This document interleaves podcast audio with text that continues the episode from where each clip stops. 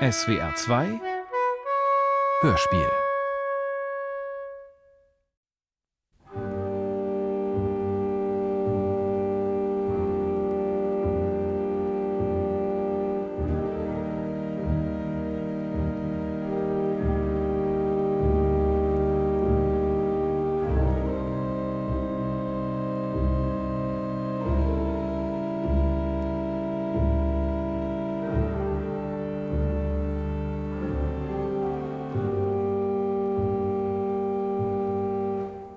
Dresden angekommen, lief er ziellos durch die Stadt wie unter einem anderen Himmel.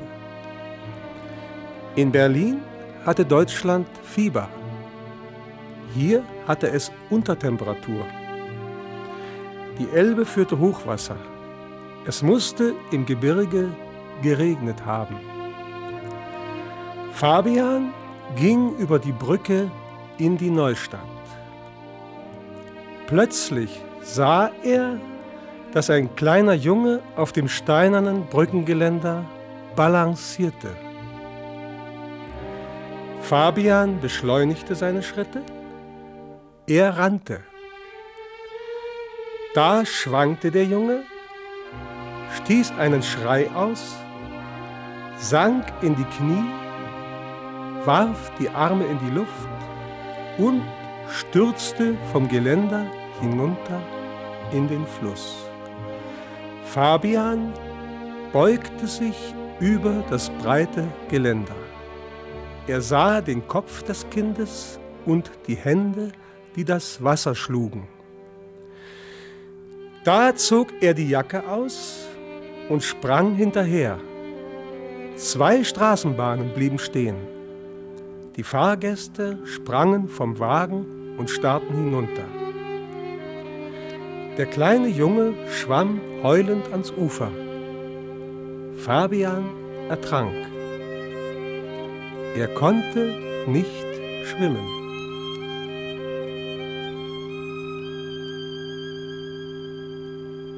Fabian. Oder der Gang vor die Hunde. Nach dem Roman von Erich Kästner.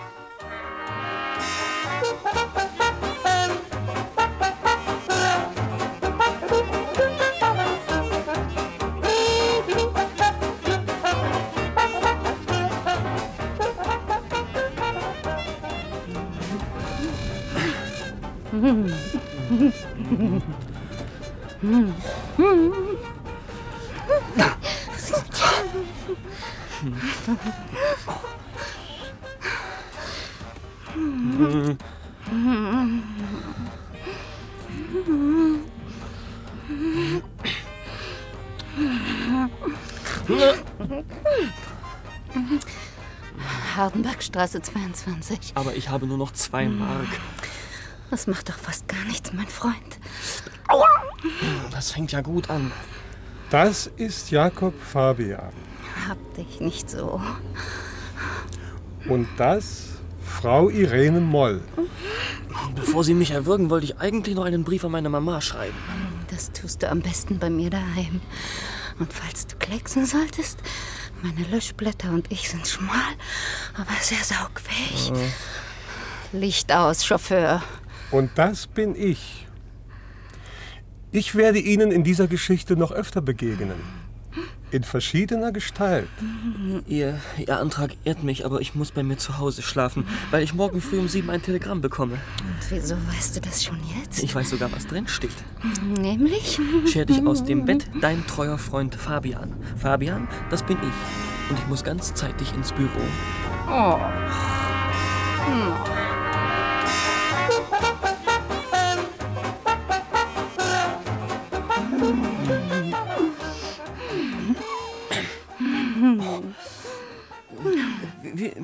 Was eine Megere ist? Ich weiß es, aber ich bin hübscher. Eigentlich müsste ich ins Café Spalterholz, wo seit Mitternacht mein Freund Labuda auf mich wartet. Ich hoffe, meine Gegenwart macht Ihnen Lust, das Treffen zu versäumen. Mein Gott, ein Tempo haben Sie am Leibe. Wo? Noch einen Cognac? Gern. Und dann wird der kleine Junge gleich geschlachtet. Sie sind begabt als Metzger. Wart's nur ab. Dein Glas stellen wir beiseite. So. Und jetzt Hurra. N-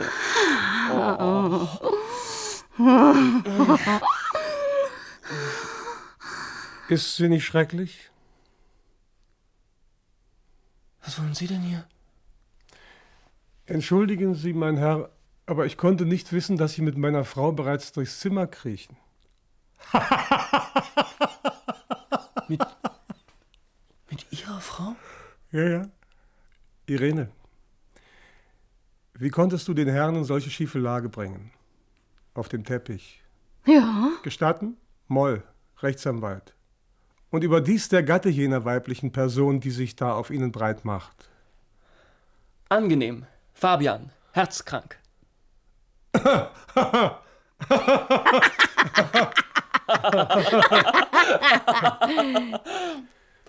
Es freut mich, einen so sympathischen jungen Mann kennenzulernen. Irene, komm jetzt von ihm runter. wieso?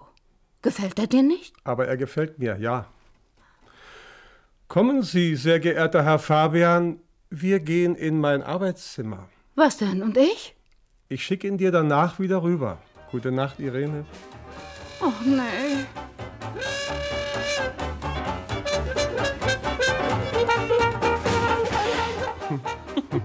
Ja. Werden Sie oft von ihr ans Bett geholt, um die Liebhaber zu taxieren? Ich bin daran gewöhnt. Nach dem ersten Jahr unserer Ehe setzten wir einen Kontrakt auf, dessen Paragraph 4 wie folgt lautet. Die Vertragspartnerin, Frau Irene Moll, verpflichtet sich, jeden Menschen, mit dem sie in intime Beziehungen zu treten wünscht, zuvor ihrem Gatten, Herrn Dr. Felix Moll, zur Begutachtung vorzuführen. Spricht sich dieser gegen den Betreffenden aus, so hat sie unverzüglich auf die Ausführung ihres Vorhabens zu verzichten. Zuwiderhandlungen werden mit einer hälftigen Kürzung der finanziellen Zuwendungen geahndet. Soll ich Ihnen den Kontrakt extenso vorlesen? Bemühen Sie sich nicht. Irene träumte so schlecht. Wissen Sie, sie träumte entsetzliche Dinge. Es war höchst erschrecklich, wie ihre sexuellen Bedürfnisse. Ich zog mich zurück. Und sie bevölkerte unser Schlafzimmer mit Chinesen, Ringkämpfern, prima Ballerinen. Ich möchte bitte gehen. Ist das Ihr Ernst? Haben Sie den Eindruck, ich fantasiere? Aber Irene wird denken, ich hätte sie weggeschickt. Bitte bleiben Sie. Gönnen Sie ihr doch das kleine Vergnügen. Sie werden es nicht bereuen? Vielleicht gegen ein kleines Monatsfixum. Ja, darüber ließe sich reden. Ich bin nicht unvermögend. Kennen Sie die Lieblingstonart Hindenburgs? Wie bitte? Der hat eine? Schiss Moll. Dr. Moll.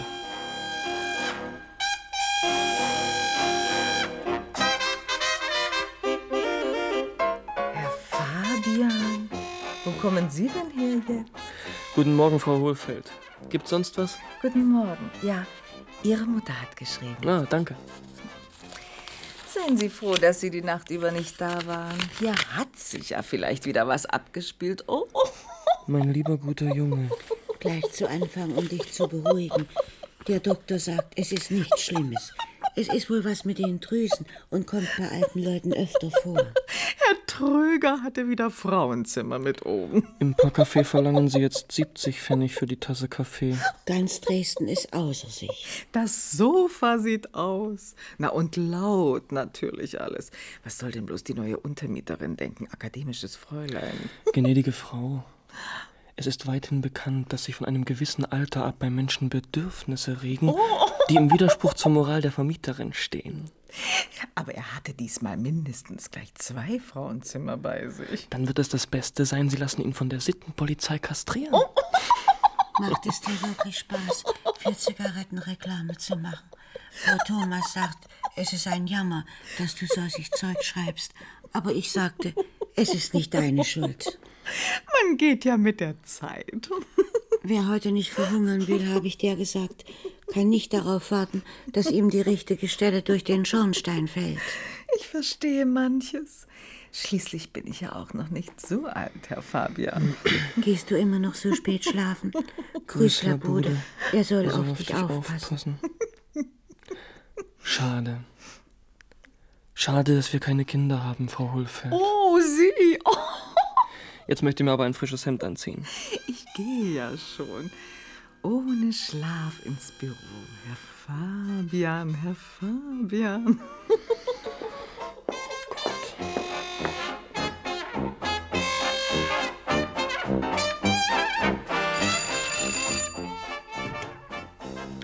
Concordia Tabak Werbeabteilung. Einen Augenblick. Ihr Freund Labude. Tag Labude. Was war denn los gestern? Erzähl ich dir heute Abend. Gut. Sagen wir um 8 wieder bei Spalterholz? Hm, heute komme ich pünktlich. Na dann. Petri Heil. Weidmanns Dank. Warum nennen Sie Ihren Freund eigentlich nie beim Vornamen? Er hat keinen. Was denn keinen Vornamen? Ja. Seine Eltern haben sich bis heute auf keinen einigen können. Sie wollen mich verheiraten. Hm, Sie merken auch alles, Fischer.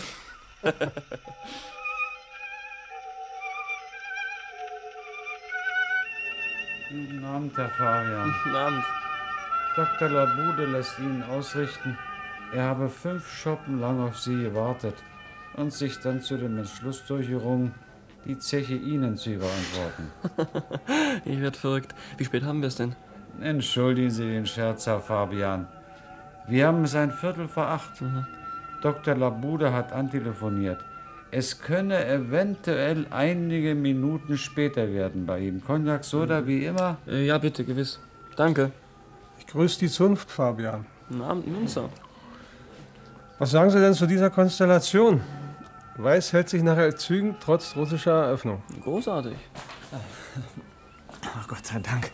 Herr Irrgang? Münzer, Was wollen Sie denn hier? entschuldigen Sie, aber es ist dringend. Der Umbruch, Herr Münzer, der Leitartikel, ich musste fünf Zeilen tilgen lassen. Sie sind ein Tausendsasser. Ich mache bekannt, Dr. Irrgang, Guten Abend. Herr Fabian von der Concordia Tabak. Angenehm. Irrgang ist ein Künstlername. Ja, nun sind doch aber in der Spalte fünf Zeilen frei. Deswegen kommen Sie hierher gerannt. Ja, Mann, Irrgang. Sie hätten Säulenheiliger werden sollen. Oder Untersuchungsgefangener oder sonst ein Mensch mit viel Zeit. Den Block gezückt, schreiben Sie. In Kalkutta fanden Straßenkämpfe zwischen Mohammedanern und Hindus statt. Punkt. Es gab, Komma, obwohl die Polizei der Situation sehr bald Herr wurde, Komma, 14 Tote und 22 Verletzte, Punkt. Die Ruhe ist inzwischen wiederhergestellt, Punkt. Die Ruhe ist inzwischen wiederhergestellt. Aber das. Was denn noch? Irrgang. Komm, mach hurtig, Jenny. Aber in Kalkutta haben noch gar keine Unruhen stattgefunden. Was? Die Unruhen haben nicht stattgefunden. Das wollen Sie mir erst mal beweisen. In Kalkutta finden immer zu Unruhen statt. Mein Gott, 14 Tote. Die leben doch noch. Glauben Sie mir, mein Lieber, was wir dazu dichten, ist längst nicht so schlimm wie das, was wir weglassen. Ihr Cognac, Herr Fabian. Zum Wohl. Schönen guten Abend, Herr Labude. Sie entschuldigen, ich muss. Nachtredaktion, tja, als dann die Herrschaften. Wiedersehen. Wiedersehen. Schönen Gruß von Fischer. Er hat sich übrigens gewundert, dass du keinen Vornamen hast. Wieso habe ich denn keinen Na, Vornamen? das weiß ich doch nicht. Bist du betrunken? Zu wenig. Wie war's in Hamburg? Was macht Leda? Lässt dich grüßen. Danke. Und wie befindet sich das Fräulein Braut? Jetzt nicht. Was ist denn los? Erst zitierst du mich extra her und dann. Wie war's denn nun in Hamburg? Nun hör doch mal auf damit. Gut. Und ansonsten? Was vom Geheimrat gehört? Hat er deine Arbeit endlich gelesen? Keine Zeit, sagt er. Seminare, Senatssitzung.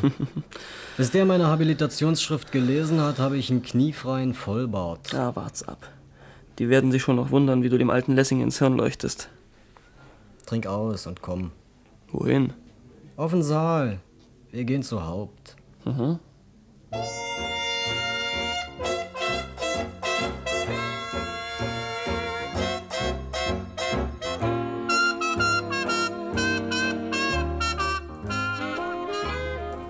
Cheerio. Jetzt sag doch mal, was war los in Hamburg? Vielleicht lohnt es sich, dass wir zusammen darüber nachdenken. Du denk erst mal über dich selbst nach. Was du zu deinem Vorwärtskommen zu tun gedenkst. Wozu denn Vorwärtskommen? Du musst doch irgendwann einmal Verantwortung übernehmen wollen, eine Funktion. Und wo ist das System, in dem ich funktionieren kann? Es ist nicht da und nichts hat Sinn. Man verdient beispielsweise Geld. Wozu soll ich Geld verdienen? Um satt zu werden, muss man nicht vorwärts kommen. Ich bin kein Kapitalist. Ich will keine Zinsen, keinen Mehrwert. Das ist Indolenz. Wer Geld verdient und es nicht liebt, kann es gegen Macht eintauschen. Und was soll ich mit der Macht? Man kann sie im Interesse anderer verwenden. Wer tut denn das, Stefan? Du willst die Macht doch auch bloß haben, um letztlich Kleinbürger zu sammeln und zu führen. Du willst das Kapital kontrollieren und das Proletariat einbürgern, um dann einen Kulturstaat aufzubauen, der dem Paradies verteufelt ähnlich sieht. Und ich sage dir, noch in deinem Paradies werden sie sich die Fresse vollhauen. Davon abgesehen, dass es nie zustande kommen wird. Erst muss man doch das System vernünftig gestalten, dann werden sich die Menschen anpassen. Du hast keinen Ehrgeiz, Jakob. Das ist das Schlimme. Na, ein Glück ist das. Stell dir mal vor, die fünf Millionen Arbeitslose werden auf einmal alle ehrgeizig.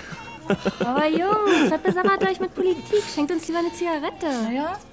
So ist das du. Ich? Frag den mal, der hat's als Deputat. Hoppla! Ein Zigarettenfabrikant, hä? Ja, hier, fresst sie doch. Und wer schenkt den Schnaps dazu? Doch mal. Prost. Oben sind Nischen. Woher haben Sie denn so raue Hände? Nicht, was du denkst, Süß. Paula war mal in einer Büchsenbude. Oh? Gehen wir dann ins Hotel? Ich bin überall rasiert. Schläft nachher besser. Oh Gott. Weißt du die? Das ist eine Marke. Kommt ein paar Pelzmäntel und fast nichts drunter. Aber junge Kerle schnappen mit den großen Scheinwedeln auf der Kakao. Jetzt hat sie schon eine ganze Zeit einen Reichswehrsoldaten am Wickel. Kerl, mach mir nicht schlapp. Los! Männer nennt sich das. Wenn man die mal richtig anpackt, geht sie aus dem Leib. Frauen, wir brauchen Männerbordelle. Wer dafür ist, hebt die Hand. Icke. Na, du doch nicht, Spazi. Hey, Soldat, ein Lied. Zwei, drei, vier. Die Liebe ist ein Zeitvertreib. Man nimmt dazu den Unterleib. Halt, halt. Dich kenne ich doch. Stefan, du bezahlst. Wir sehen uns draußen. Hey, du bist doch der Herzkranke. Halt.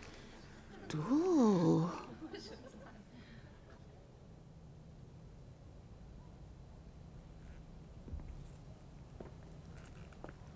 Wenn es eine Gärtnerei gäbe, wie ich sie mir erträume, würde ich dich hinschleppen und ließe dir ein Lebensziel einpflanzen.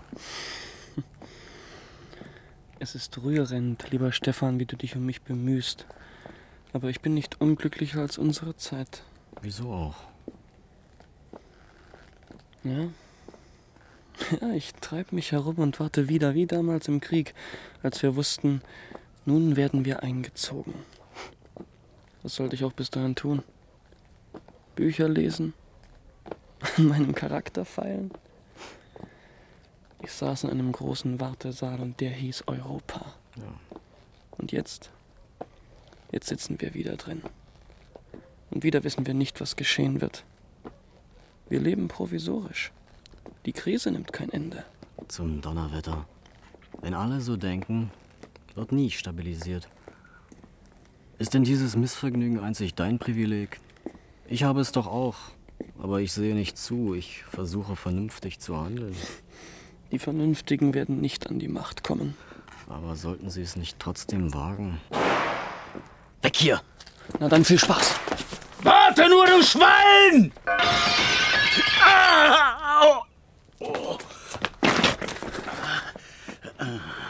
Warum schießen Sie eigentlich im Sitzen? Weil mein Bein kaputt ist. Du Arschloch. Los, geben Sie die Kanone her. Aber dich treffe ich wieder! Nazi-Sau! Quer durch die Wade. Taschentuch? Gib her.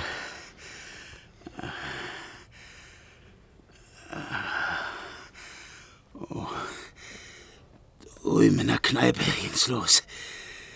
Der schmiert ein Hakenkreuz aufs Tischtuch. Ich sag wat, der sagt wat. Ich hole bloß aus. Da schleift uns der Wirt schon vor die Türe. Ich laufe in Richtung Märkisches Museum. Der Schmier fing mir hinterher. Ich drehe mich um. Da schießt er schon. Sind Sie nun wenigstens überzeugt? Willst du mich verarschen? Student.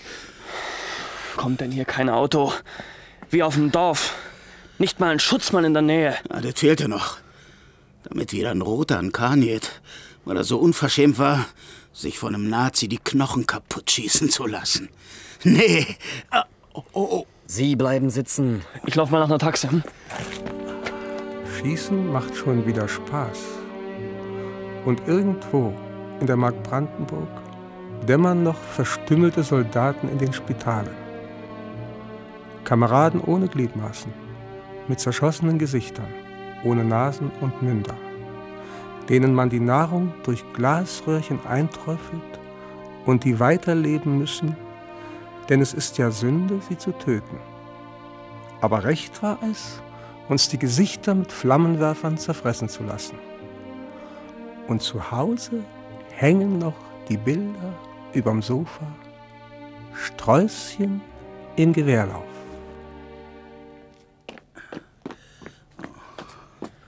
Nirgends eine Taxe. Tut es sehr weh. Es geht. Arbeiterverräter! Volksverräter! Affe! Untermensch! Großer Gott. Dass es mit Deutschland so nicht weitergehen kann, da sind wir uns wohl einig. Trotzdem hat es keinen Sinn, wenn sie sich Reservelöcher in die entlegensten Körperteile schießen. Ihre Partei weiß nur, wogegen sie kämpft, und auch das weiß sie nicht genau. Ihre Partei. Wir sind Arbeiter. Und was wir wollen, das verstehen Sie nicht. Freilich, ich bin ein Kleinbürger, es ist heute ein großes Schimpfwort. Jakob. Ich will Ihnen mal was sagen. Das Proletariat ist der größte Interessenverband und ich bin sein Freund, denn wir haben denselben Feind. Ich bin euer Freund, obwohl ihr darauf pfeift. Aber mein Herr, auch wenn Sie an die Macht kommen, werden die Ideale der Menschheit im Verborgenen sitzen und... Ach, man ist nicht gut und klug, bloß weil man arm ist. Aber man tut was, Herr Klugscheißer.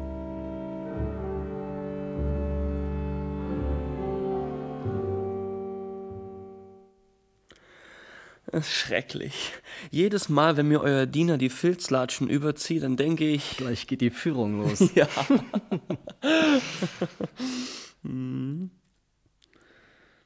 Du wolltest wissen, was in Hamburg los war. Na dann. Rasso hatte im Audimax einen Studentendisput initiiert. Tradition und Sozialismus und mich als Co-Referent geladen. Er hat von seiner Russlandreise erzählt und dann habe ich zur Programmatik einer möglichen überregionalen europäischen Studentenkörperschaft gesprochen. Oh. Also internationale Abkommen, freiwillige Profitkürzung, Erhöhung des Sozialetats. Die Jugend oder zumindest ihre Elite als Querverbindung durch alle Klassen, die den hemmungslosen Egoismus verabscheut und, und klug genug ist, die Gesellschaft auf organische Zustände zurückzuführen. Wenn es schon ohne Klassenherrschaft nicht geht, dann wenigstens ein Regime unserer Altersklasse. Ich glaube, da kommt was in Gang. Ich glaube, dass es für die Menschheit nur zwei Möglichkeiten gibt. Entweder ist man mit seinem Los unzufrieden und schlägt sich gegenseitig tot, um die Lage zu verbessern, oder man ist mit sich und der Welt einverstanden. Dann bringt man sich aus Langeweile um.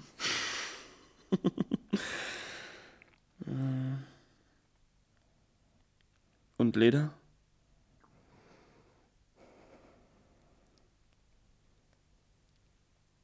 Ihrem Haus gegenüber steht eine Bank. Von Mitternacht ab saß ich da. Halb vier kam das Taxi. Leda stieg aus und mit ihr ein großer, schlanker Mann.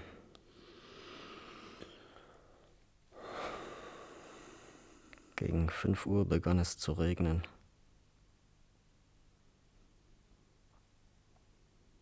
Um sieben verließ der Mensch das Haus. Diese Kanaille.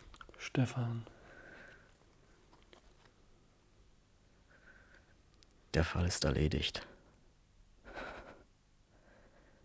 Ich habe fünf Jahre damit zugebracht, unter falschen Voraussetzungen zu leben. Prost. Und jetzt gehen wir zum Baron. Ich habe Verschiedenes nachzuholen. Zu welchem Baron? Ruth Reiter. Sie hat ein Atelier und bildhauert, wenn man ihr glauben darf. Na komm. Modell stehen wollte ich schon immer mal.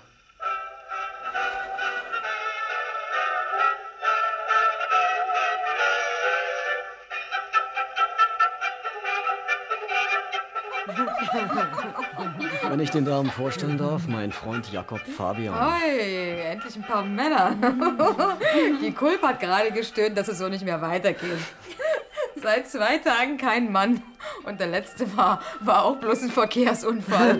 Ein beinahe impotenter Lebekreis. Das sind die Schlimmsten, die probieren es immer wieder, um nachzusehen, ob sich der Schaden vielleicht doch noch behoben hat. Du kennst dich aus, was? So, nun mal neue Position, mein Schatz. Ja, stöhne nicht. Also stehend, Beine breit, Schulter eindrehen. Komm, komm, dreh dich, dreh dich. Hände im Nacken verschränken. Ja, ja, ja, ja, stopp, bleib so, bleib so. Sehr gut, sehr. Stehen bleiben, sehr gut so. Abendakt, Freund Fabian. Mhm. Heißt Selo, die kleine Venus. Baron, was zu trinken mich friert. Die Gänsehaut kann man förmlich fühlen. Hey, berühren verboten, Herr Fabian. Hand von der Butter. Der Baron ist eifersüchtig. Der Abendakt ist ihr bestgehendes Verhältnis. Aha. Labude, Ja.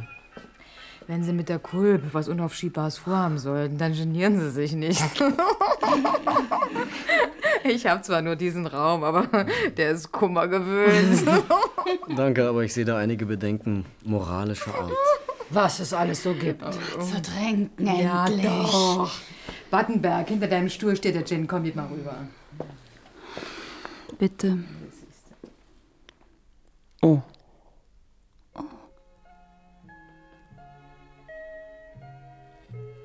Wie viele weibliche Wesen sind eigentlich hier? Ich bin das Einzige.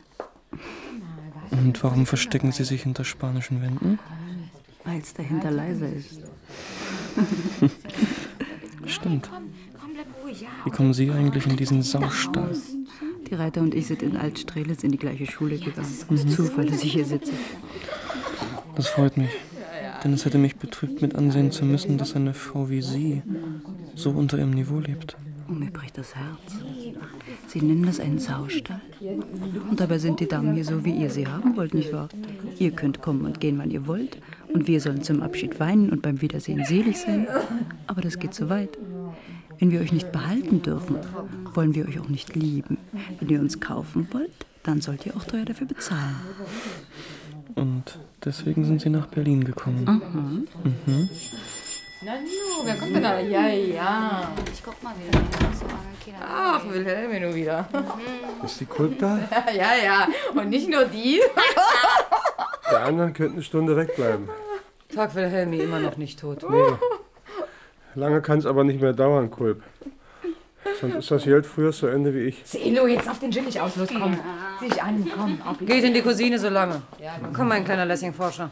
Du wirst jetzt rausgeschmissen. Hm. Hier ist einer, dem die Ärzte versprochen haben, dass er noch diesen Monat hinmacht. Der lauert auf den Tod wie unsereins auf die Periode. Ich helfe ihm bloß ein Viertelstündchen warten.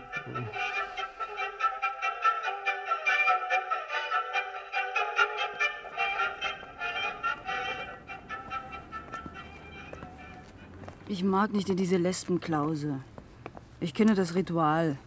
Die Seele füllt sich ab und nüllt zum Schluss die Reiter voll Hau ab. Ich brauche einen Bock. Na dann viel Spaß. Arme Labude. Wieso ist dieser Mensch Ihr Freund? Sie kennen ihn doch gar nicht. Labude hat Pech gehabt. Er ist so ein Mensch, der als Kind niemals ein Löschblatt bekritzelt hätte und nun durfte er, der seine familiäre Zukunft bis auf die fünfte Stelle nach dem Komma schon im Kopfe hatte, zusehen, wie ihn seine Braut in Hamburg hintergeht. Er will das schnell vergessen und versucht's vorerst horizontal. Oh, nette Therapie. Die Frau als horizontales Balsam. Und was führt Sie außer Ihrem kriegerischen Vorsatz in dieses Sodom und Gomorra? Ich bin Referendar. Mhm. Meine Dissertation betraf internationales Filmrecht. Und die Tobis will mich in ihrer Vertragsabteilung volontieren lassen. 150 im Monat. Warum werden Sie nicht Filmdiva? Wenn es sein muss, auch das. Hm. Sogar der Mond scheint in dieser Stadt. Fast wie zu Hause. Mhm.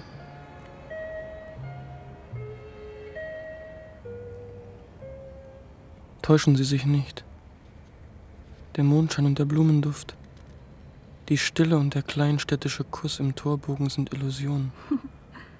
Was in dieser riesigen Stadt aus Stein ist, mag wohl noch so sein wie einst, aber hinsichtlich der Bewohner gleicht sie längst einem Irrenhaus. Im Osten residiert das Verbrechen. Im Zentrum die Gaunerei. Im Norden das Elend. Im Westen die Unzucht. Und in allen Richtungen der Untergang. Und was kommt danach? Wer Optimist ist, soll verzweifeln. Ich bin ein Melancholiker, mir kann nicht viel passieren.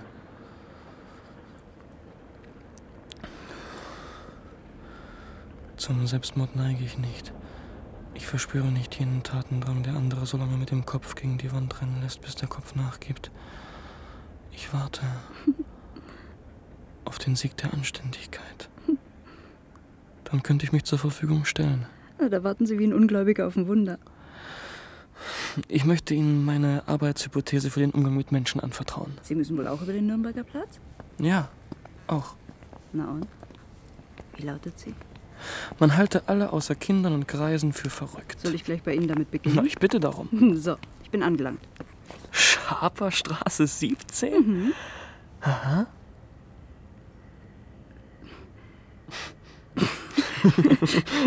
Werden Sie mich falsch verstehen, wenn ich Sie jetzt bitte für eine halbe Stunde zu mir hinaufzukommen? Wieso, nein? Das Zimmer ist mir so fremd. Hm. Ich habe darin mit noch niemandem gesprochen, außer mit mir selbst mit, und der Witwe Hohlfeld, meiner wissbegierigen Vermieterin. Wie heißt die? Hohlfeld. Warum? Ne? Komischer Name. Ja. Ist die streng? Eigentlich nimmt sie keine Fräuleins, nur seriöse Herren. Da bleib ich lieber unten in Ihrem Interesse. Unsinn! Der erzähle ich was. Gestern Nacht hat sich einer ihrer seriösen Herren als Sittenstrolch versucht, sodass ich ewig nicht einschlafen konnte.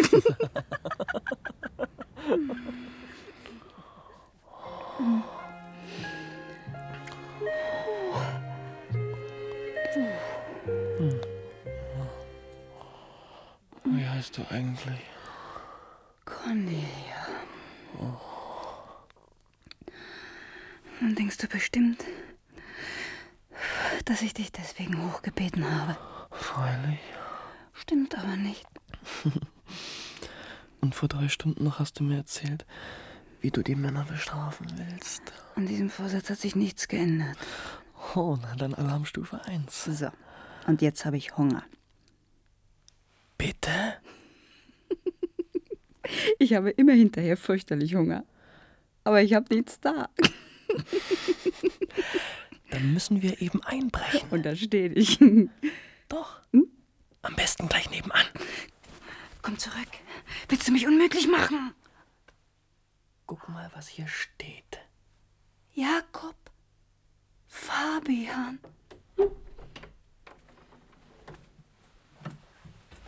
Herzlich willkommen in meinen Gemächern. Das ist ja entsetzlich.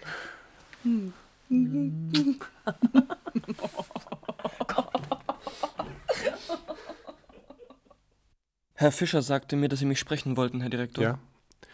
Herr Fabian, ich. Das trifft sich großartig. Ah? Heute Nacht ist mir nämlich die grandiose Idee für unser Reklamepreisausschreiben eingekommen. Ah ja. Wir verkaufen 100.000 verbilligte Sonderpackungen ohne speziellen Markenaufdruck und die Käuferschaft darf erraten, wie viel Zigaretten von unseren sechs bekannten Sorten in solcher Packung jeweils stecken. Ja. Hauptpreis vielleicht eine Fahrt mit dem Zeppelin. Effekt. Langsam, langsam. Fabian, ich habe Sie einer anderen Sache wegen bestellt. Sie wissen, dass der Aufsichtsrat eine 25-prozentige Senkung des Reklamebudgets beschlossen hat. Nein, das weiß ich nicht. Aber die Sonderpackungen wären im Aufwand ganz unerheblich. Und als eine bedauerliche Folge dessen bin ich veranlasst worden, Ihnen unter dem heutigen Tag die Kündigung auszusprechen. Das am Monatsende fällig werdende Gehalt wird Ihnen bereits heute in voller Höhe ausgefolgt werden, ebenso ein sehr vorteilhaftes Empfehlungsschreiben. Glauben Sie mir, Fabian, ich schätze Ihre propagandistischen Fähigkeiten überaus. Ich möchte Ihnen deshalb nicht nur im Namen der Firma, sondern auch in meinem ganz persönlichen Namen für diese Tätigkeit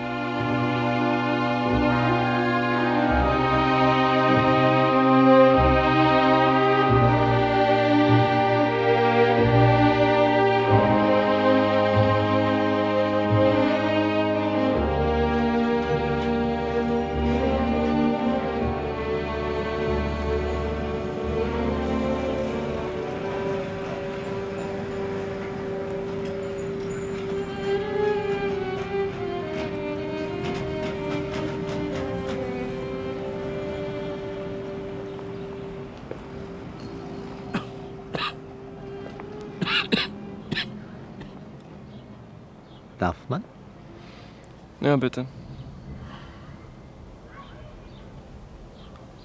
Verstehen Sie was von Maschinen? Bedauere. Wer mich sein Grammophon aufziehen lässt, kann sicher sein, dass es danach hin ist. Und wie es möglich ist, auf der einen Seite geschlachtete Ochsen, ein elektrisch betriebenes Metallgehäuse zu sperren und auf der Rückseite Corned Beef herauszudestillieren, werde ich nie begreifen.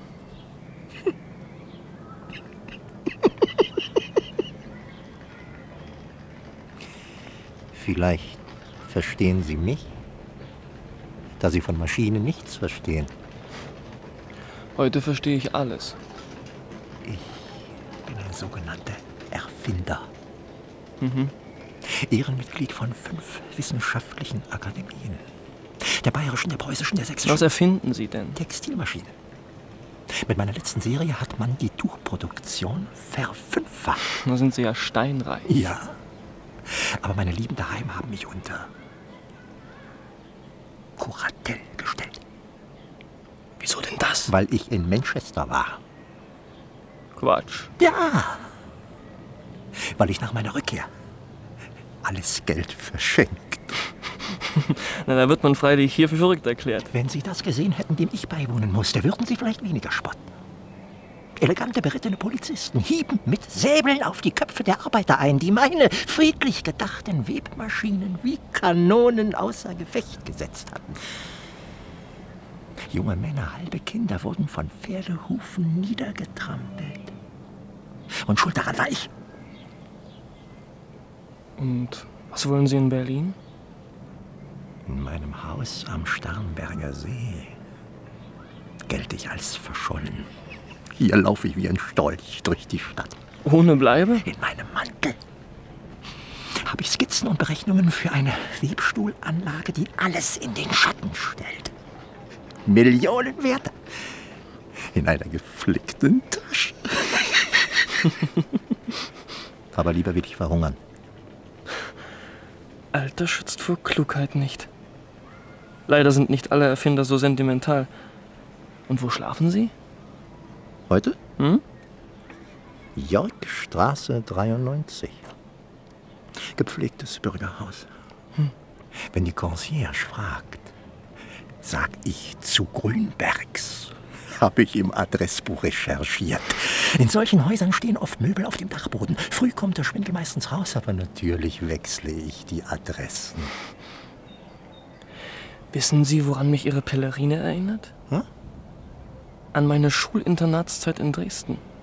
Da trug ich selbst so eine und marschierte jeden Tag grün bemützt zum Gottesdienst in die Lutherkirche, wo ich auf unseren Direktor starrte, der sich jedes Mal vom Hinsetzen an die Hose fasste, um sich zu vergewissern, ob der sündige Erdenrest noch vorhanden war. Entschuldigung. Hier, stecken Sie sich's zu Ihrer Wundermaschine. Meine Adresse, falls Sie die Portierfrau mal vorzeitig von der Stiege holt. Sie können auf meinem Sofa schlafen. Wegen meines Hustens brauchen Sie sich nicht zu ängstigen. Nachts in den Treppenhäusern hust ich überhaupt nicht. Mhm. Was sind Sie eigentlich von Beruf? Arbeitslos. Mhm.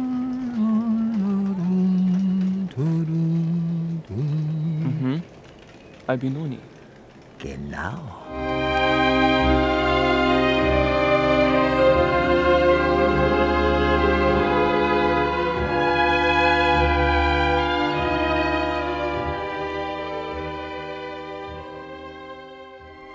Jakob, Ja. wartest du schon lange? Nee. Aber kannst du nicht mal euren Diener instruieren, dass ich lieber in Socken übers Parkett wandle, als in diesen blöden Filzgaloschen? Mach ich, mach ich. Nur jetzt wartet mein Taxi draußen. Ich wollte gleich weiter. Wohin? Zum Zug nach Frankfurt. Gibt's was? Ja, zwei Neuigkeiten. Eine gute und eine schlechte. Dann die gute. Für schlechte braucht's mehr Zeit. Du siehst ziemlich lediert aus, Stefan. Ich habe auch die ganze Nacht kein Auge zugekriegt. Diese Selo ist schwermütig und ordinär zugleich, sitzt stundenlang auf meinem Divan rum, murmelt Sauereien wie eine Litanei, säuft dazu wie ein Loch. Und nüllt dann die Reiter voll, hau ab, ich brauch einen Bock. Stimmt. Ja. Meine Nacht war auch nicht ohne. Ach, ist das die gute Nachricht? Du sagst es. Hör mal, du, da möchte ich dich nur warnen. Warnen. Nicht nötig. Die meine ist aus ganz anderem Wie Holz. schön für dich. Ich muss jedenfalls jetzt nach Frankfurt, um mit Rasso die Gründung einer Initiativgruppe abzustimmen.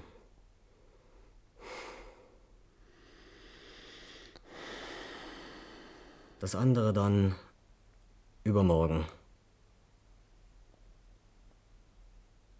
Ahoi.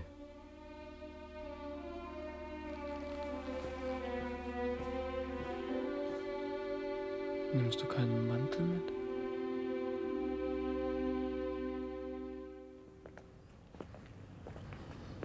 Fällt dir an mir nichts auf? Doch, du hast zugenommen. Quatsch. Ich bin eifersüchtig.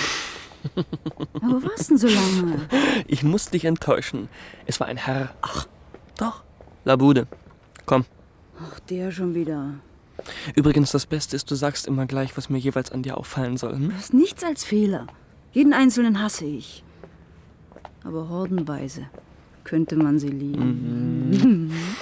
Übrigens muss dir jetzt auffallen, dass ich bester Laune bin. Aha. Haben sich die Filmonkels auf dich gestürzt, ja?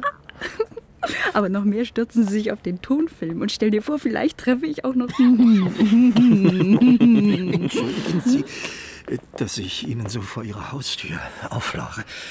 Aber die Erwähnung Ihres Sofas hat mir für heute den Spaß an sämtlichen Dachböden verdorben. Cornelia, ich darf vorstellen, der Herr ist ein großer Erfinder. Eigentlich mache ich mir Vorhaltungen. Sie zu behelligen, wo Sie selber arbeitslos sind. Arbeitslos? Entschuldigen Sie bitte, aber ich dachte, die Dame wüsste.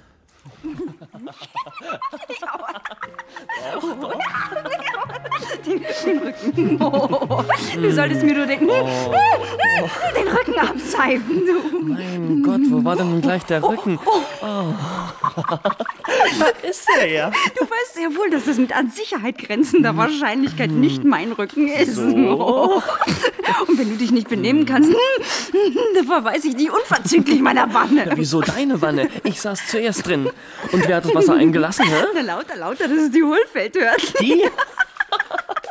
Die soll das Frühstück, die Frühstück. Um Gottes Willen. Der Erfinder.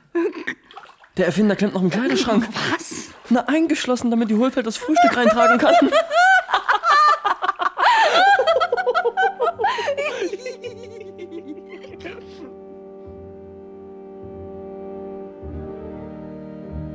Karte. Ich bin neu. Ich will mich anmelden. Hier, bitte. Sind Sie Analphabet? Wieso? Hier ist L bis R. F bis K ist zweiter Stock. Aha. Na.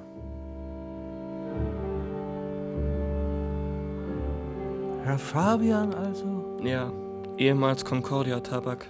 Aber hier sind Sie völlig falsch. Für Büroangestellte ist die westliche Filiale zuständig, Wittenbergplatz. Haben Sie Geld? Noch ja. Dann nehmen Sie am besten einen Bus.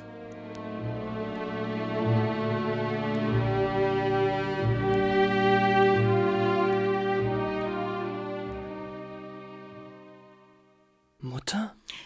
Da staunst du, mein Junge. Was? Ich musste doch mal nachsehen, was du machst. Zehn Tage keine Post von dir. Das hat mir keine Ruhe gelassen. Aber es geht mir doch gut. Komm ich dir ungelegen? Nein, nein.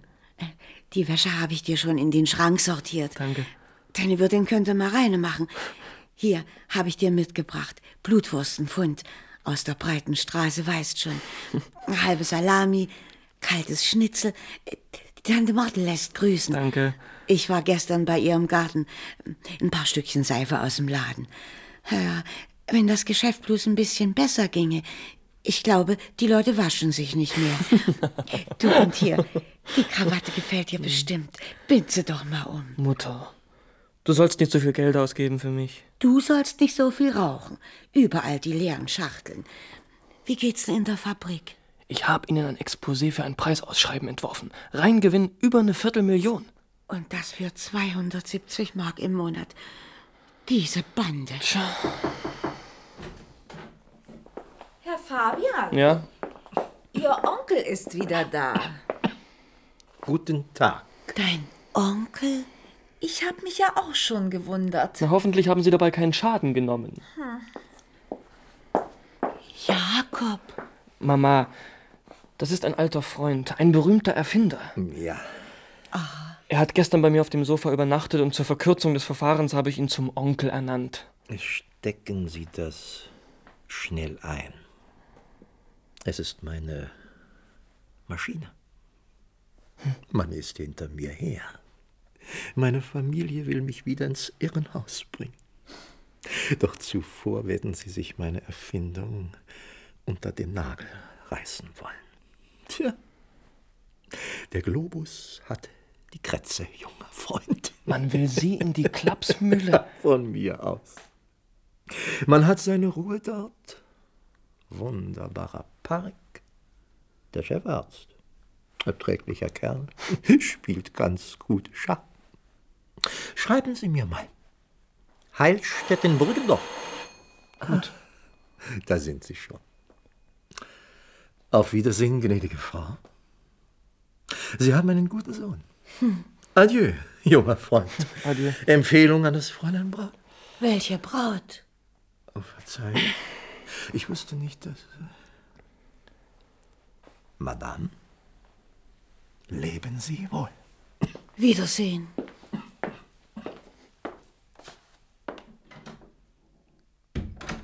Beruf? Ich bin Ja. Propagandist, Reklamefachmann, genauer gesagt Werbetexter. So etwas ist bei uns nicht üblich. Was heißt hier nicht üblich? Ich bin es leibhaftig. Wenden Sie sich an die Nebenstelle Alexanderplatz. Da sind freie Berufe. Akademiker, Schauspieler, Künstler. Und andere Bekloppte. Besten Dank. Auf solche Offenbarung wartet man gern ein, zwei Stündchen. Eben. La, la, la, la, la, la, la. Aufstehen, Jakob. Frühstück ist fertig. Der Tag ist schon sechs Stunden alt. Komm, komm, mein Lieber. Du, ich zieh dir gleich die Bettdecke weg, du. Mama. Ja, ja, dann kommst du wieder zu spät ins Büro. Wo ist denn überhaupt deine kleine braune Kleiderbürste, die ich dir mal geschenkt habe? Du, dein Schirm ist völlig verstaubt. Junge, komm. Es regnet nämlich draußen. Guten Morgen, Mama.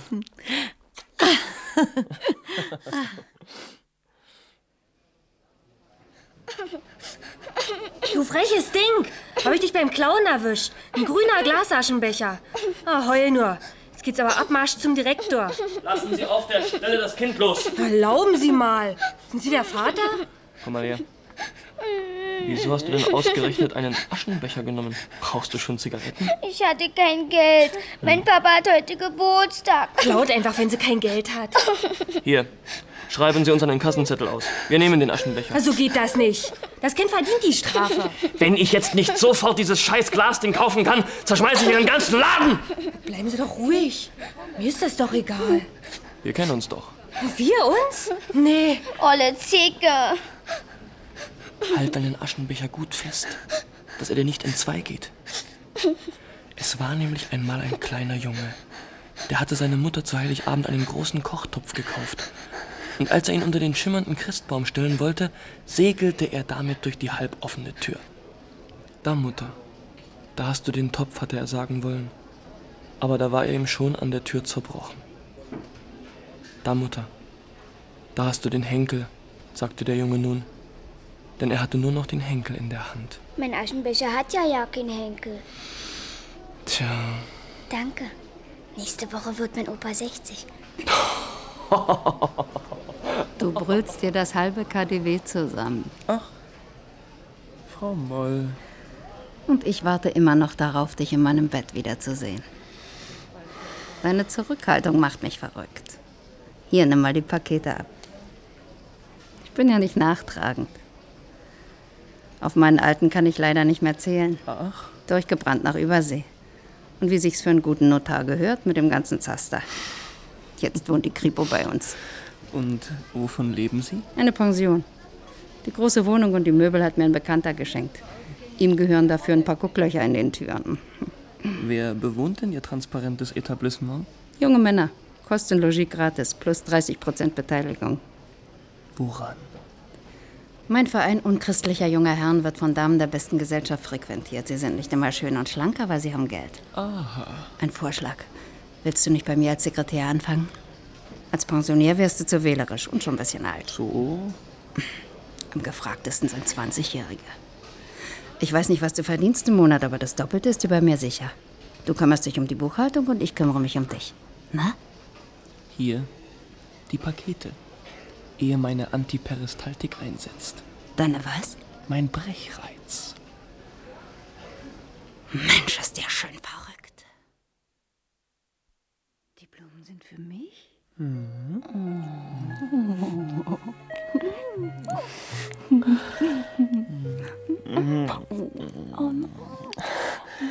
Ich habe Mama zum Zug gebracht und vor dem Bahnhof hatten sie so schöne Sträuße, dachte ich, kauf's der lieben Conny ein. Hm? Du hast das Schnitzel dazu? Wieso? Weil hier eine Karte drin steckt, ist das Schnitzel zuerst, die Blutwurst hält sich, deine liebe Mutter und 20 Mark stecken auch drin. Na wunderbar. Und ich habe ihr 20 in ihre Handtasche gesteckt. Apropos 20 Mark, Jakob. Kannst du mir vielleicht 100 Mark geben? Ich muss mir morgen ganz früh, ganz schnell einen neuen Jumper und einen Hut dazu kaufen. Das ist ja im Moment auch die wichtigste Sache der Welt. Ja, Margaret war da und hat tatsächlich angebissen. Er sucht meinen Typ für seinen neuen Film. Morgen Nachmittag ist das erste Kontaktgespräch. Hm. Der Produktionsleiter ist mit dabei, falls es dich beruhigt. Das beruhigt mich mitnichten. Aber du hast doch selbst mal gesagt, ich soll am besten Diva werden. Jakob, ich weiß ja, du hast fast kein Geld mehr. Hm? Das ist meine große Chance. Hier ist mein letzter. Hoffentlich bringt er dir Glück. Mir?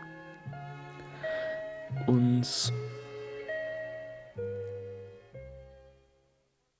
Wieso sollten Sie hier falsch sein? Wenn Sie den Meldevermerk Ihres regionalen Arbeitsamtes haben, kann es sofort losgehen. Bitte was? Zeigen Sie mal Ihre Zettelei her. Hm.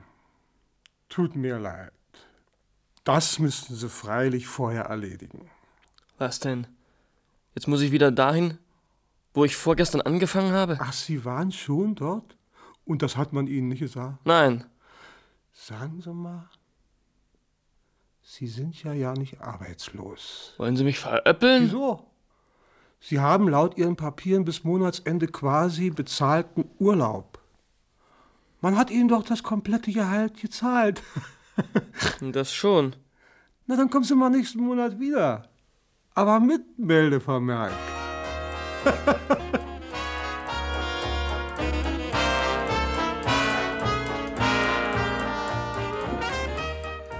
Ich grüße die Zunft, Münzer. Dass Sie sich in diese Redaktionshölle vorwagen, Fabian. Sie müssen die Zeit totkloppen, was? Sehen Sie? Und ich muss die Kanzlerrede redigieren. Das ist schlimmer. Lang lebe der kernige Journalistenwitz. Sehen Sie? Ich weiß, dass dieses System falsch ist. Aber ich diene dem falschen System mit Hingabe. Denn in einem falschen System sind die falschen Maßnahmen richtig und die richtigen begreiflicherweise falsch. Ich bin ein Anhänger eiserner Konsequenz und helfe deshalb, das Verkehrte konsequent zu tun. Großartig. Gehen Sie doch mal runter auf die Straße und sehen sich die Gesichter an. Wegen solcher Idioten soll unser eins einen Kopf hinhalten? Ich denke nicht dran, es wird weiter gelogen. So, und jetzt helfen Sie mir mal eine Schlachtzeile für meinen Kanzler finden. Ich setze einen Groschen. Wie wär's denn mit Deutschland oder die Trägheit des Herzens? Na, aber. Gut, dann gehört der Groschen mir. Na, wie lautet die Schlagzeile? Ganz einfach, Optimismus ist Pflicht.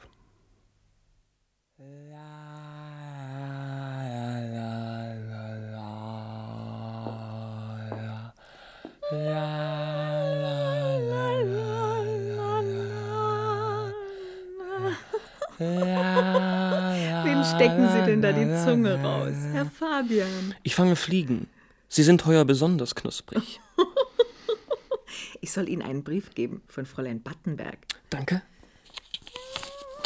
Lieber Jakob, ist es nicht besser, ich gehe zu früh als zu spät? Ich bliebe gern, aber ein paar Wochen noch und du wärst recht unglücklich. Wissen Sie, Herr Fabian, manchmal ähnelt sie sogar der Königin von Rumänien, als sie noch jung war. Danke, Frau Hohlfeld. Dich drückt nicht das Gewicht der Not, sondern der, Der Gedanke. Gedanke, dass Not so wichtig werden kann. Solange du allein warst, konnte dir nichts geschehen, was auch geschah. Es, wird wieder werden, wie es war. Sei nicht traurig. Mhm. Müssen Sie nicht los, Herr Fabian, ins Geschäft? Nein! Ich gehe ja schon. Morgen unterschreibe ich den Filmkontrakt bei Markert. Mir ist es, als hätte ich mich an die Anatomie verkauft. Ich werde mir einbilden, der Arzt untersucht mich. Er mag sich mit mir beschäftigen, das muss sein. Man kommt nicht aus dem Dreck heraus, wenn man sich nicht dreckig macht. Und wir wollen doch heraus. Ich schreibe wir, weil ich von dir gehe, um mit dir zusammen zu bleiben. Morgen Nachmittag werde ich von vier an im Café Schottenhammel auf dich warten. Was soll aus mir werden, wenn du nicht kommst? Cornelia. Aber ich wollte mich doch ändern. Quand reviendras-tu Dis, le sais-tu, que tout le temps qui passe ne se rattrape guère, que tout le temps perdu ne se rattrape plus. Ob mit, ob ohne Vater, wir gehen heute ins Theater. Auftreten der renommierten Rheingoldsänger. Rauchen erlaubt. Kinder haben keinen Anspruch auf Sitzplätze. Großes Theater für kleines Geld. Junger Mann, was denn nun? Rein oder raus? Entschuldigung. Na, wollen Sie mit rein? Dann gehen Sie doch endlich. Mein Gott, ich stehe hier und fertig. Ach, Sie Armer, dann stehen Sie mal ruhig weiter. Und ich dachte schon, ich brauche wenigstens hier nicht allein rein. Vielleicht gar nicht erst alleine rein und lieber gleich zusammen raus.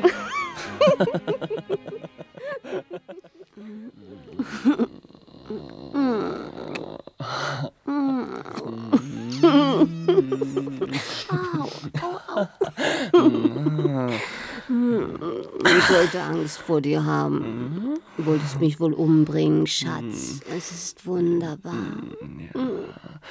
Und wer schläft hier im Nebenbett? Ich hab dich belogen. Ich bin nicht Handschuhverkäuferin. Ich muss auch jetzt nicht ins Geschäft. Hier gibt's auch keine Wirtsleute, Schatzi. Wir sind ganz allein. Du denkst doch jetzt nicht schlecht von mir. Hattest du Angst, ich klau dein Sofa und schlitz dir zuvor den Bauch auf? Ich bin verheiratet. Im Moment ist mein Mann im Rheinland für seine Trikotagenfirma. Noch zehn Tage, Schatz. Isst du gern Leber mit Bratkartoffeln? Habt ihr Telefon? Nee, unten beim Fleischer haben sie eins. Da kannst du gleich ein knappes Pfund Kalbsleber mitbringen, aber ohne Flexen, ja? Und um sieben wird gegessen. Ich glaubte nicht, dass du kommst. Warum? Es war nicht recht von mir, nicht wahr? Warum siehst du mich nicht an? Sag doch was. Mein Gott, sprich doch endlich ein Wort. Gorilla. Was soll bloß aus mir werden? Eine unglückliche Frau, der es gut geht. Überrascht dich das? Bist du nicht deswegen nach Berlin gekommen? Hier wird getauscht. Wer haben will, muss hingeben. Aber Jakob. Was dann werden wird, wenn du Markert nicht mehr brauchst, lässt sich nicht sagen jetzt. Aber du wirst weiterarbeiten und dann bleibt von einer Frau nicht mehr viel übrig. Es war so schrecklich, Jakob, widerwärtig. Was fange ich denn an, wenn du mich nicht mehr willst? Das Rezept ist alt, aber brauchbar. Du hast dir den Kopf abgehackt, nun gib acht, dass es wenigstens nicht umsonst war. Darf ich morgen zu dir kommen? Wie du denkst. Entschuldige mich jetzt bitte. Ich muss noch zum Fleischer.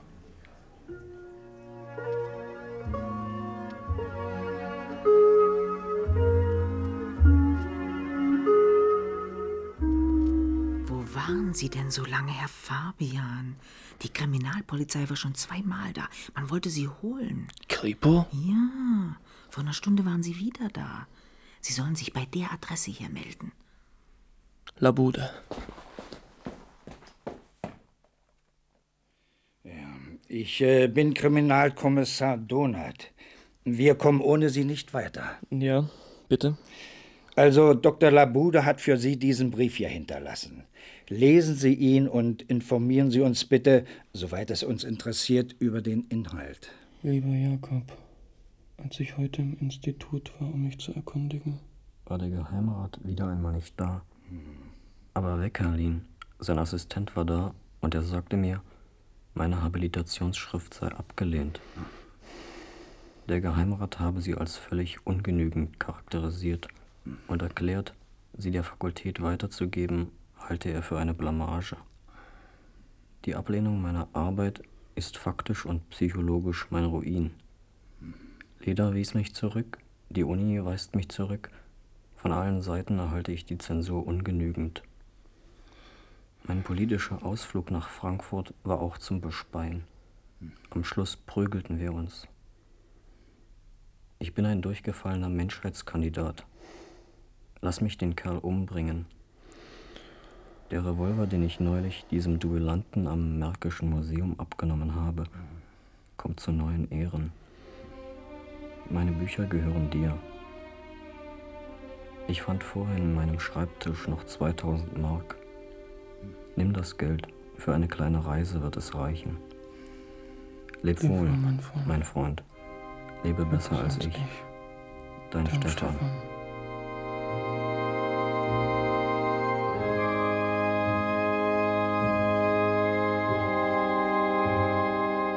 Der Geheimrat wird jeden Moment erwartet.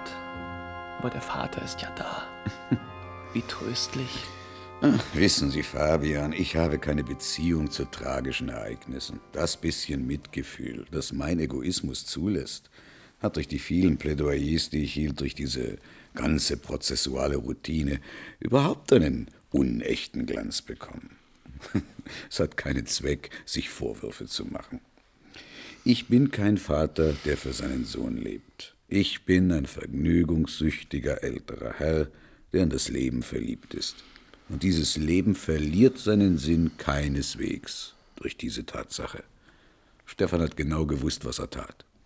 Und wenn er es für das Klügste hielt, brauchen die anderen nicht zu weinen. Aber dass Sie seine Habilitationsschrift als ungenügend abgelehnt haben sollen. Ich habe sie nicht gelesen.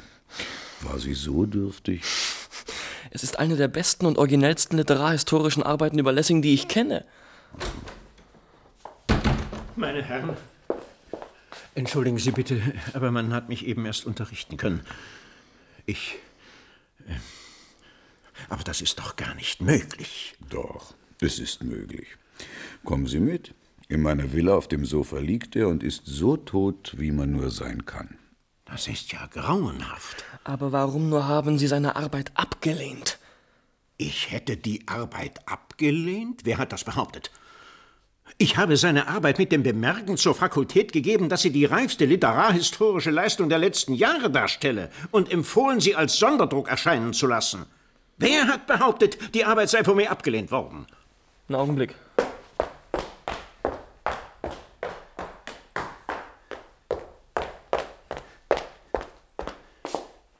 Was erlauben Sie sich eigentlich? Lassen Sie ihn los, Fabian. Nein, das ist nicht wahr. Dr. Weckerling, haben Sie gestern meinem Freund Labude erzählt, seine Arbeit sei abgelehnt worden?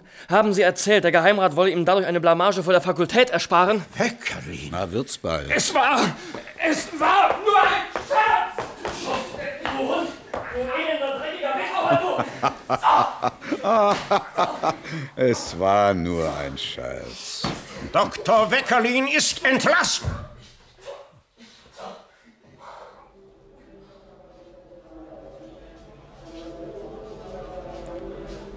Zwei Schachteln Orami Gold, bitte. Können Sie haben. Aber ein Tipp von mir. Concordia bietet billige Spezialschachteln mit Preisausschreiben. Hauptgewinn Zeppelinreise. Nein, danke. Orami, bitte. Nicht für Union. Bitte. Danke vielmals. Ist es nicht skandalös, wie wir beiden einander nachlaufen? Wo geht's denn hin? Nach Hause, Frau Moll. Dresden. Na, blendend. Nehmen wir denselben Zug? Ich muss nämlich türmen. Einer meiner Boys hat gepetzt. Hat mir heute früh ein Würdiger aus dem Polizeipräsidium gesteckt, dem ich vorsorglich sein Gehalt verdoppelt hatte. Weißt du was? Du bleibst in Dresden einfach im Coupé sitzen und kommst mit mir nach Budapest. Nein, ich steige aus. Oder nach Paris. Ich habe 100.000 Harte hier. Dollar. Mein Freund, wir mieten uns eine Villa in Nizza. Ich muss zu meiner Mutter. Servus. Du verdammter Esel. Hirni. Genau.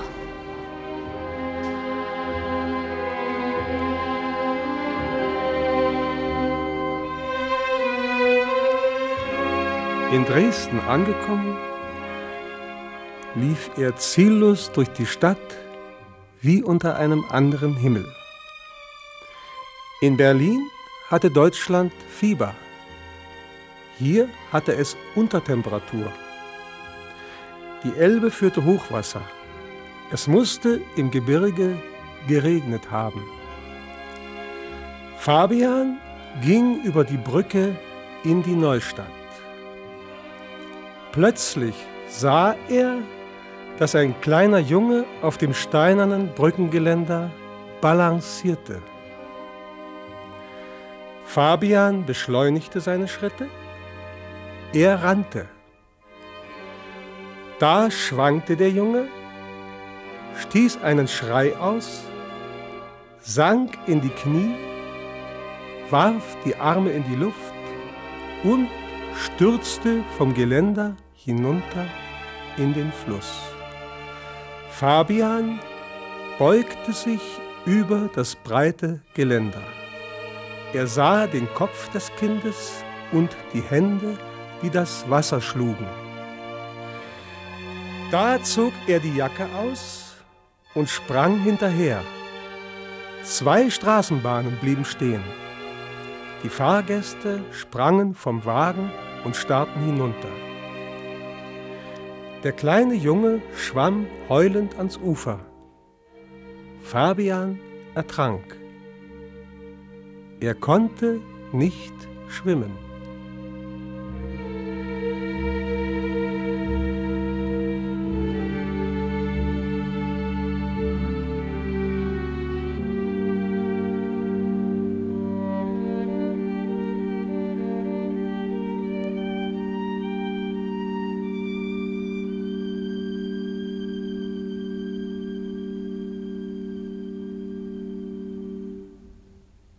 Fabian oder Der Gang vor die Hunde.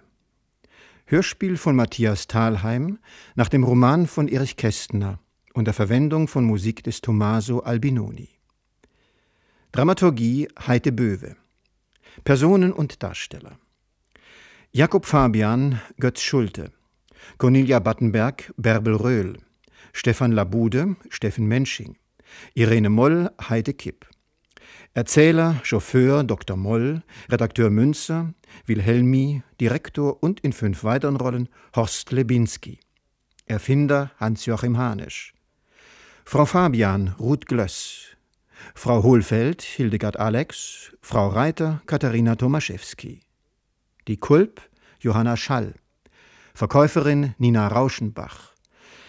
Die einsame Gattin eines Trikotagenreisenden, Margit Bendokat. Labutes Vater, Klaus Piontek.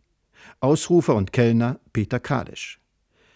In weiteren Rollen Heidrun Perdelwitz, Margit Straßburger, Wolfgang Brunnecker, Edgar Harter, Fritz Ernst Fechner, Klaus Bergat, Michael Gerber und andere. Schnitt Günther Werk. Toningenieur Henry Marx. Regiemitarbeit Christine Oelke. Regie Joachim Staritz.